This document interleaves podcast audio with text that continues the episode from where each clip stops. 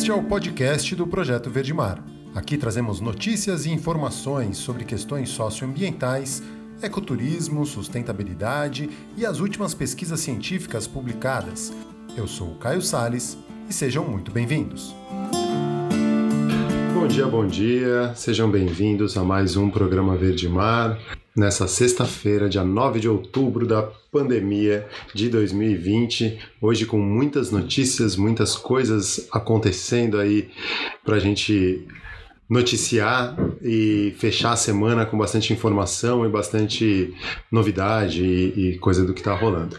Começando pela mobilização que está rolando aí Restinga e Mangue ficam uma petição online que pede né, que a ministra do STF, a Rosa Weber, que está com o processo na mão, analise o processo da modificação toda do CONAMA. Né? O, a petição Fala, né? Parece mentira, mas no fim de setembro o Conselho Nacional do Meio Ambiente, criado justamente para preservar o meio ambiente, derrubou quatro resoluções que protegiam a água, as restingas e os manguezais brasileiros. Na prática, esta decisão entrega de bandeja 1,6 milhão de hectares do nosso litoral para grandes construções, como hotéis e resorts, além dos interesses da carcinicultura, né? o cultivo de camarões nas áreas de mangue. E, mas essa é só a ponta de um iceberg. Né? O Conselho do Meio Ambiente vem sendo desmontado desde 2019, quando o número de seus integrantes foi reduzido a menos da metade e a participação da sociedade civil ficou restrita a míseras quatro pessoas. E com o Konami esvaziado, não podemos deixar a boiada passar. E aí está é, tá na mão da Rosa Weber, ministra do Supremo Tribunal Federal, a ação 747, que anula a decisão do Conselho e garante a proteção desses ecossistemas. Então essa petição está aí e quem puder acompanhar, é, quem puder assinar, sempre bom a gente pressionar e mostrar que a sociedade civil está organizada, está se mobilizando e se movimentando para isso. Por outro lado, a notícia ali no Conexão Planeta é que setembro de 2020 foi o setembro mais quente da história do planeta, com temperaturas e degelos recordes. A gente está vendo o impacto da crise climática, a emergência climática na pele. Estamos sentindo isso, é fato, não tem mais como tapar o sol literalmente, né, com a peneira. Ah, no Mato Grosso do Sul, com temperaturas passam facilmente dos 40 graus, e para os brasileiros que vivem na região do Pantanal, devastada pelos incêndios nos últimos meses, o anúncio da Copernicus Climate, Change Service, divulgado ontem, quinta, é, quarta-feira, desculpa, dia 7 de outubro, não deve ser uma surpresa, né? O mês passado foi o setembro mais quente da história do planeta. A análise feita pela agência europeia revela que setembro de 2020 foi 0,05 graus Celsius mais quente que o mesmo mês de 2019 e 0,08 graus Celsius do que de 2016, considerado até então um recorde. É, de acordo com a Copérnicos, temperaturas fora do normal foram registradas na costa norte da Sibéria, no Oriente Médio e em partes da Austrália e da América do Sul. Um outro dado interessante que esse, né, que, que saiu aí junto com esse anúncio é que todos os meses desse ano 2020 até agora estão é, entre os quatro meses mais quentes da história.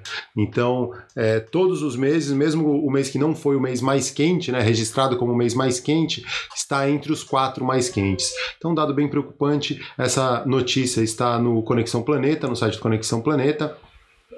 E para tentar barrar isso, né, o cacique Raoni faz um apelo urgente pelo fim do garimpo em terras indígenas. Ele que era candidato, estava ali cotado para ganhar o Prêmio Nobel da Paz, que foi anunciado hoje, sexta-feira, dia 9 de outubro.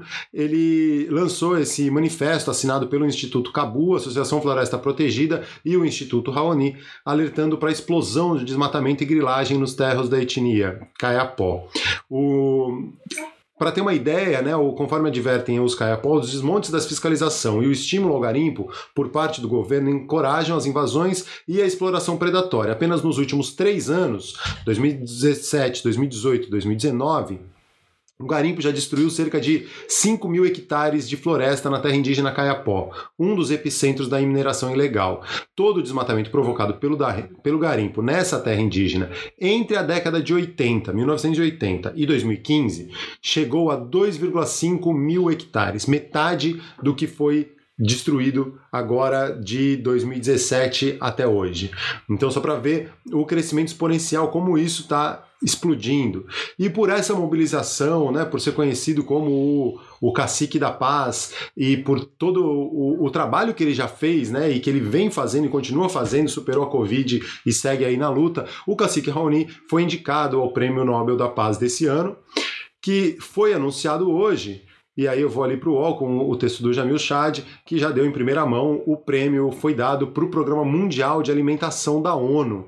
Né? E dentro da ONU, esse prêmio foi interpretado como um recado para governos populistas e nacionalistas, mostrando que é preciso um multilateralismo, é preciso um esforço conjunto do planeta para combater a fome.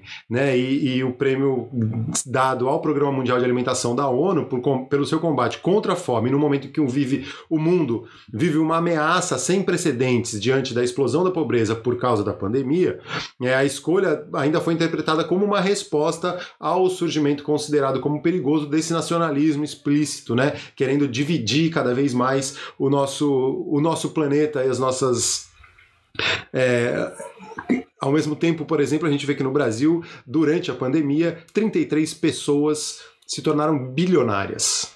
Aumentaram, né? Aumentou o número de bilionários no Brasil durante a pandemia.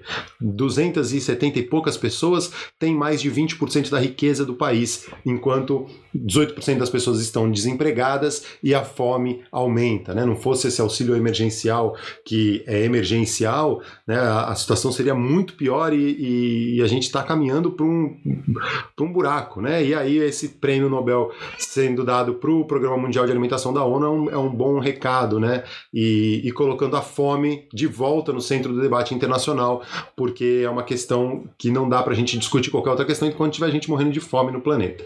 Então tá aí, não foi o prêmio pro Raoni, que era um candidato e já é pelo segundo ano, né, indicado ali como possível ganhador do prêmio Nobel, mas ele segue na luta e eu acho que só o fato de ser indicado, de ser lembrado e de as pessoas estarem ali é, é, falando no nome do Raoni, eu acho que é importante porque eu acho que ele é um tipo de herói brasileiro, um ídolo que a gente precisa é, falar sobre para os nossos filhos, para os nossos parentes, as pessoas precisam conhecer e saber quem é Cacique Raoni Metkutiri. Beleza? E aí, Indo para o mar agora, um projeto bem interessante brasileiro, lá de Santa Catarina, dos nossos amigos do Instituto Aprender Ecologia, lá de Florianópolis. Projeto Remar, Limpar, Ensinar é o único projeto brasileiro de limpeza de praias que está concorrendo a um, um, projeto, um financiamento internacional. E tem como a gente ajudar é, votando. Esse projeto do Instituto Aprender Ecologia de Florianópolis nasceu em 2016 e, chocado com os números apresentados em estudos e pesquisas internacionais que mostravam que os nossos oceanos estavam sendo sufocados sufocados pelo lixo plástico, o professor de educação física Jean Daniel Lorenzon criou a iniciativa que une prática de stand-up paddle com a limpeza de praias, aliando ainda ações de educação ambiental em escolas locais. Na primeira edição, o, o, o projeto remou e limpou as praias das cidades catarinenses de Laguna, no sul do estado, até Penha, Balneário de Penha, que fica mais ao norte do estado, quase já na divisa com o Paraná, e que tem mais de 200 km de distância uma da outra, retirando das areias 13.586 objetos envolvendo envolvendo mais de 300 pessoas nas atividades. E aí, em 2019, o, ele saiu de Florianópolis, passou pela praia de Itapuá e foi até a Ilha do Mel, no Paraná. Ele, a ideia, ele e o parceiro dele, o geógrafo Fabrício Almeida, grande parceiro, também é, coletaram 15 mil objetos e sensibilizaram duas mil crianças nas ações do projeto. E agora eles estão concorrendo a esse financiamento internacional. A gente pode ajudar simplesmente indo lá e votando. Então, é, vamos apoiar iniciativas brasileiras e conseguir esse apoio internacional aí. O, a notícia completa falando está no Conexão Planeta, daqui a pouco entra também no site do Projeto Verde Mar e tem o link aí para quem quiser votar e quem quiser seguir aí, né? Instituto Aprender Ecologia, a galera das reservas naturais é, nacionais de surf, e é isso. Seguindo no mar, mas com outro tipo de problema, e aí é uma notícia do G1, né? Porque virou uma notícia que chama atenção, uma operação é, da Polícia Civil junto com o Ministério Público do Rio de Janeiro desarticulou uma quadrilha de captura e venda de animais marinhos ameaçados de extinção e vários animais foram resgatados numa, num sítio, numa propriedade na região dos Lagos do Rio de Janeiro. Essa operação conjunta da Delegacia de Roubos e Furtos de Cargas e do Ministério Público do Estado do Rio de Janeiro terminou no resgate de centenas de animais marinhos e na prisão de duas pessoas na quarta-feira, dia 7 de outubro. É, pai e filho, né, eles são investigados por comandar uma quadrilha que revendia peixes e crustáceos ameaçados de extinção. Eles, inclusive, tinham uma loja em Cabo Frio e, e tinham esse depósito em São Pedro da Aldeia, tudo na região dos lagos do Rio de Janeiro, né, para o norte aqui da, da, cidade do Rio de Janeiro. É, só nesse depósito, a polícia encontrou mais de 150 animais e pelo menos 59 tanques para armazenamento. Esses animais eles eram cap é, capturados em Marataízes, no Espírito Santo, e levados para Cabo Frio e São Pedro da Aldeia e comercializado em lojas né, de pet, de aquarismo, para as pessoas comprarem. Então é importante a gente saber a origem dos produtos que a gente compra, de que forma né, e, e o, o impacto que isso causa.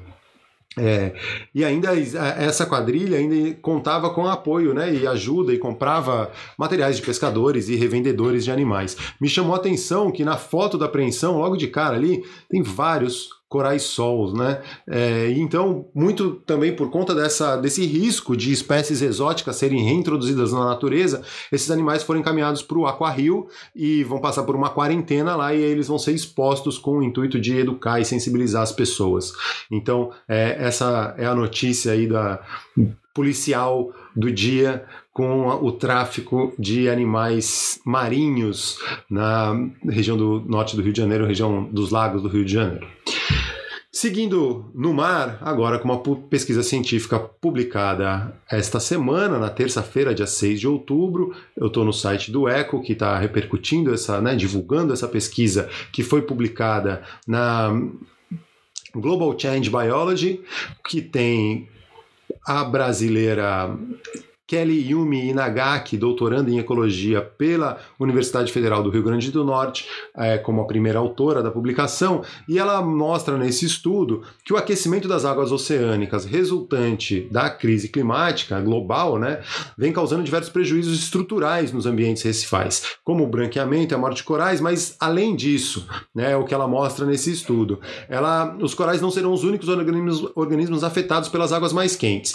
Basicamente, o que, que ela demonstra demonstra aí, né, que com o aquecimento das águas, peixes herbívoros que fazem o controle da cobertura de alga nesses recifes tropicais, né, os peixes herbívoros comem as algas e mantêm uma cobertura, um equilíbrio entre a cobertura de corais com a cobertura de algas. Esses peixes, como eles não conseguem controlar a temperatura, com o aquecimento das águas, eles tendem a ir para regiões mais frias. E aí, aquelas algas tendem a proliferar naquele ambiente, sufocando as, os corais e as espécies que vivem ali em simbiose, né, ou em harmonia naquele ambiente. E aí isso vai causar um impacto, uma mudança geral, né, uma tropicalização de áreas mais frias ou de áreas mais ao sul, por exemplo, no Brasil, e e o contrário, né? E, e, uma maior cobertura de algas, uma mudança realmente no ecossistema a partir dessa migração, a partir disso causado por esses, é, por essa mudança do clima, por esse, por esse impacto.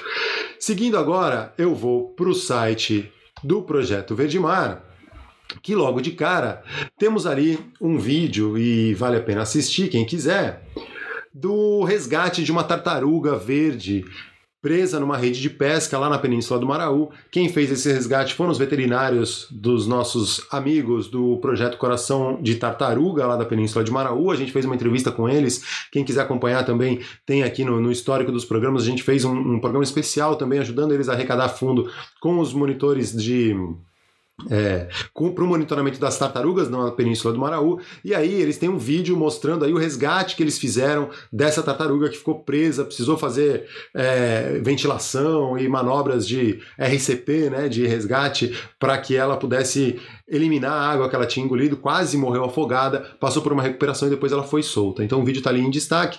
E aí eu vou para as notícias do no blog ali do site, duas notícias que são já dois convites. Né? O primeiro delas é o seminário de pesquisa do Monumento Natural das Ilhas Cagarras, que vai ser realizado na próxima semana, terça e quarta-feira, dias 13 e 14 de outubro. Seminário de pesquisa do Mona Cagarras, e tem a notícia ali com todos os links. Serão quatro mesas, terça-feira de manhã e à tarde, quarta-feira de manhã e à tarde, falando sobre as pesquisas realizadas, sobre espécies invasoras, sobre a importância da integração entre poder público e ONGs e financiadores. Vai ser muito interessante. Trabalho também com os ambientes terrestres, vai ser muito interessante, vale a pena acompanhar. E está o link ali, né, para facilitar, tem todos os, os players ali no, no, site do Projeto Verde Mar, no projetoverdemar.com. E agora, aí sim, o convite que é para daqui a pouco, a década do oceano, resultados da oficina da região sudeste. A partir das nove e meia da manhã, eu estarei lá também é, participando. Essa semana toda a gente, eu participei de uma oficina, né? E na verdade é, várias pessoas da região sudeste participaram dessa oficina é, para o planejamento do, da década do oceano no, no Brasil, né? A, a, década das Nações Unidas da Ciência Oceânica para o Desenvolvimento Sustentável. Foram sete grupos de trabalho, eu estava no grupo sete, que fala sobre um, um oceano conhecido e valorizado por todos, como que a gente consegue atingir esse objetivo.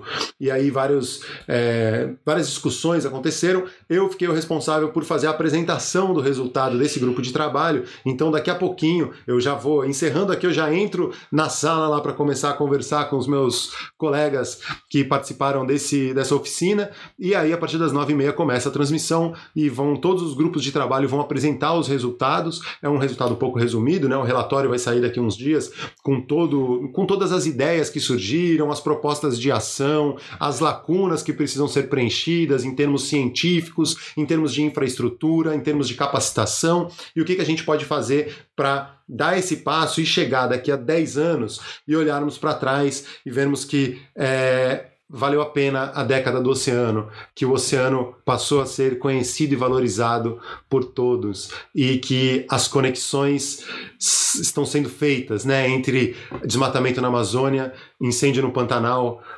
branqueamento de corais, falta de estoque pesqueiro, tudo isso está relacionado e a gente quer, é, e a década do oceano pretende muito isso. Então, muito, muita honra ter sido convidado a participar dessa oficina, ter sido convidado a apresentar o resultado do meu grupo de trabalho e, na verdade, isso é só o começo, né? E, e a ideia é que seja um processo contínuo e estamos aqui também para valorizar e, e trabalhar pela década das Nações Unidas da Ciência Oceânica para o Desenvolvimento Sustentável. E tudo isso, para encerrar, para não dizer que não falei das flores, hoje, dia 9 de outubro, é, John Lennon estaria completando 80 anos. Então, e eu participando dessas oficinas e conversando e vendo gente que acompanha o programa aqui, eu não tenho como não citá-lo, né? You may say I'm a dreamer, but I'm not the only one. É, eu, vocês podem me chamar de sonhador, mas eu não sou o único. I hope someday you join us and the world will be as one. So, é, espero que um dia vocês, né, todos que não estão juntos nessa, entrem também e o mundo será um só. Então, para terminar com a mensagem do Beatle, John Lennon completaria 80 anos hoje é assim que a gente termina, eu já convido para entrarem lá na no canal da década do oceano para acompanhar os resultados das oficinas da região sudeste. Beleza, gente? Façam um bom dia, um bom fim de semana, se cuidem e sigamos aí firmes e fortes na luta. Este foi mais um episódio do podcast do Projeto Verde Mar. Sigam nossas redes sociais, arroba Projeto Verdemar, e nosso site em www.projetoverdemar.com. Até a próxima!